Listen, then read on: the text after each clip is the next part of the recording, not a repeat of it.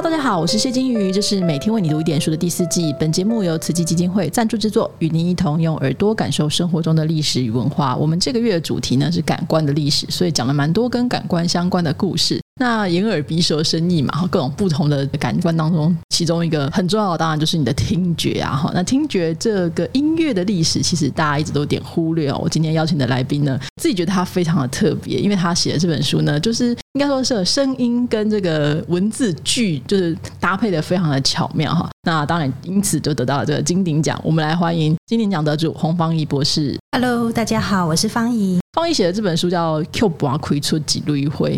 对不对？那为什么会取这个名字？我先问一下好了。呃，这个名字有两个双重的意象。第一个意象当然是大家想到留声机的时候，都会想到那个喇叭花的那个意象。对。那另外一个其实是我们会想说，这么久以前的声音，然后如何让它活灵活现的再唱一次歌，加上。一九三零年代，在台湾几乎都是女性歌手，所以就会是几路一回。好，那其实方怡本身是音乐科班出身，对不对？嗯嗯嗯，你本来并不是学历史，那你怎么会投入一个这个题目好像非常的历史？就是一九三零年的流行音乐，这非常历史，为什么会选择这样的题目？其实应该是要问说，为什么我不要继续当一个每一次出场都可以穿晚礼服的音乐家，然后每天在家里面就是很优雅的练琴，然后就是写音乐？我觉得有一种历史包袱在身上吧。我们这个年代的在读书的时候，我们其实从来没有读过台湾史，对。然后我们也没有就是学过太多，比如说台湾自己的声音到底是什么。嗯，对我自己的主修是理论作曲，所以应该本来是在做创作，然后各种音乐理论。对对，但是我的父母亲还有我的同学，我想他们大概十几年来都不知道我在做什么。跟你的环境有有差蛮多的，对不对？这个题目，对，因为基本上。我的人设应该一开始应该就是一个音乐系的学生，对。然后我应该要去当音乐老师，我应该要当就是古典音乐啦，或者是说流行音乐啦，感觉比较 fancy 的。流行音乐也不行，因为我好像被设定成就是因为从小就是学作曲，嗯，然后就是一个就比如说毕业的时候就是要写一个交响曲毕业，哇，所以会走上这一条完全没有人预期得到的，真的是歪路。我觉得有一个很大的原因是我很喜欢问两个问题。第一个问题是为什么？第二个是真的吗？嗯，比如说在念大学的时候，我就会一直想说，古典音乐真的比较有价值吗？然后为什么音乐史都是西方的比较厉害？然后为什么音乐史是作曲家的历史？为什么这些作曲家都是男的？然后为什么谈到音乐想到的都是古典音乐史？所以其实是从这样的提问开始的。所以二十年前，其实我是先从华语流行歌曲开始。早期三零年代，我们应该比较熟的就是像周璇啊、白光啊这些歌手，上海的歌手。对对对。可是，在当时其实还没有办法做台湾就是瓦的研究。嗯。当时其实，在台湾这些老曲盘，大部分都还没有出土。或者是有出土，我们也不知道去哪里可以搜寻得到。嗯，对，其实大概要真的是到这五年、十年，才慢慢的越来越多，我们知道怎么样可以听得到这些。所以一开始我都会问说，就是为什么我们都听国外的，为什么我们都不知道台湾自己有没有自己的声音？真的是想要从。寻找自己的声音开始，嗯，所以其实是跟你的人生的原本的设定真的有差很多。一开始是作曲，然后是这个比较学院派的设定，非常学院派。后来呢，就觉得这个这台湾的声音是什么，慢慢去追寻。那我们还是要帮我们听众朋友问一个问题，因为我想大部分人应该都不太听过黑胶哈。那就留声机这个传入台湾是什么时候的事情？那或者说台湾是什么时候开始出现你刚刚研究这个本土自制的唱盘？嗯嗯嗯，其实不是黑胶哎，不是黑胶，黑胶的爸爸，嗯，虫胶那个，它是虫胶，然后两个其实差蛮多的。很多人都会讲到黑胶的时候，都会跟我讲说啊，他们家小时候也有黑胶，然后可以拿来射飞盘，因为就软软的嘛，对，然后好像它会有一个 Q 度这样，对对对对对，然后很容易预热，它就好像会变形。嗯，可是留声机唱片很不一样，它其实更小张，嗯，然后一张只有一面。对，然后一面只有大概三分半到四分钟。重胶留声机唱片它很容易损毁，就是一不小心，我如果去演讲的时候，就是我通常都会很喜欢传下去，让大家可以摸摸看，因为它的质感比较硬，嗯，然后比较冰冷。但是传下去之后，我就会很紧张，因为常常都传回来的时候就会缺一个角。它真的很容易碎掉，摸一下就会 k i c 嘎这样子。应该是说只要有轻轻碰到，OK，对，然后加上就是台湾当时。整体的人口数也没有那么高，嗯，那就很容易就是在传下来的过程，如果我们还不算政治，光是它本身的脆弱，对对对，脆弱的程度就比较容易让它会有损毁的状况。然后再加上，其实重胶唱片跟黑胶很不一样的是，重胶它是用刻进去的，它的读的那个唱头是钢针，嗯，所以在听的时候，它其实就会听一次，你就等于磨损一次。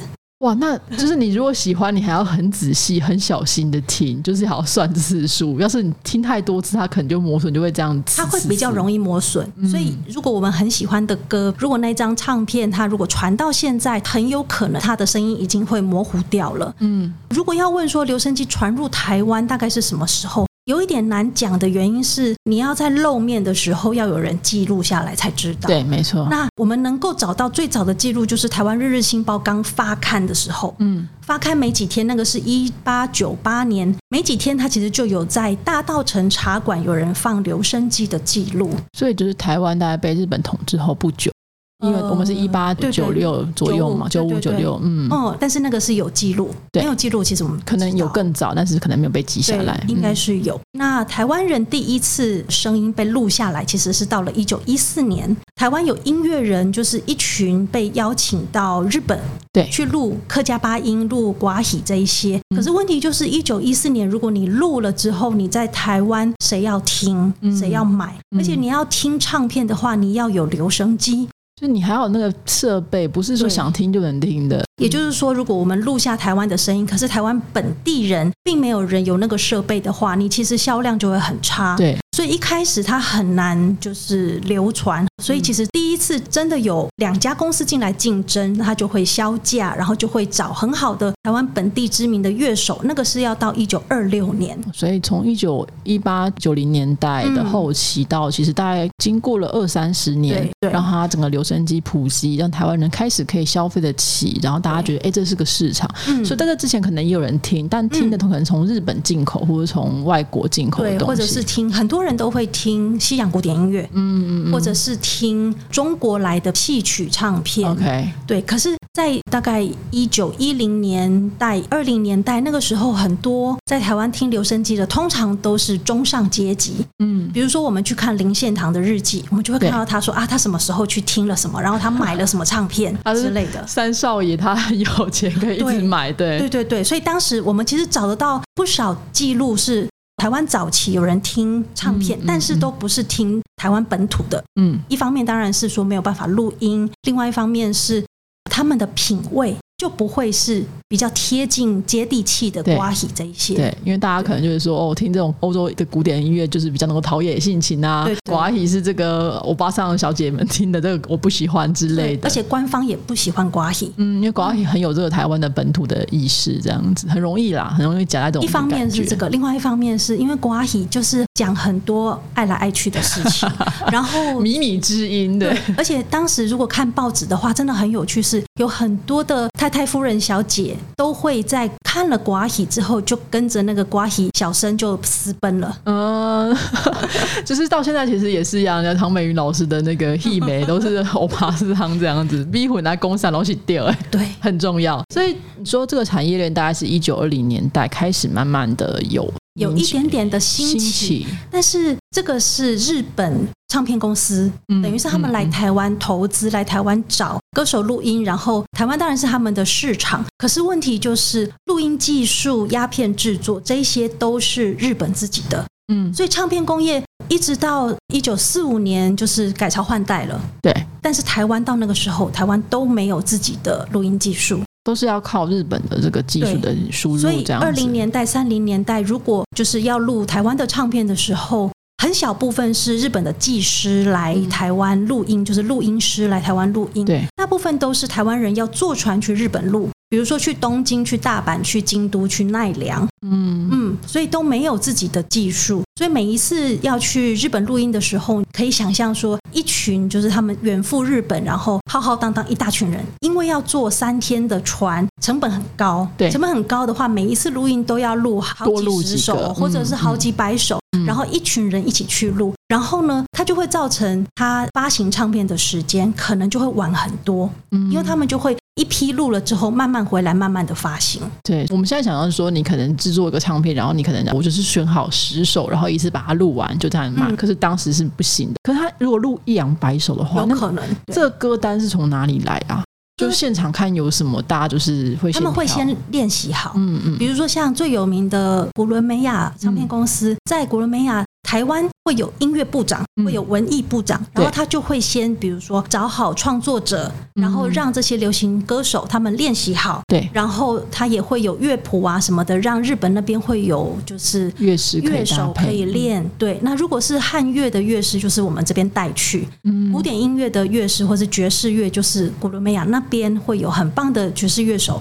所以我们这边会选曲目，然后选好了之后，其实日本方那边要。有点像是那种大老板，你要打勾，然后说可以录这一首，不可以录那一首。OK，他们其实会经过一个审查啦，会有会先审查，然后审查完之后才开始制作哈。那我们如果现在的人，就是因为你的书里面其实有附这个 CD CD，大家可以听到。我觉得大部分人在听到这个唱腔的时候，其实会觉得嗯，怎么？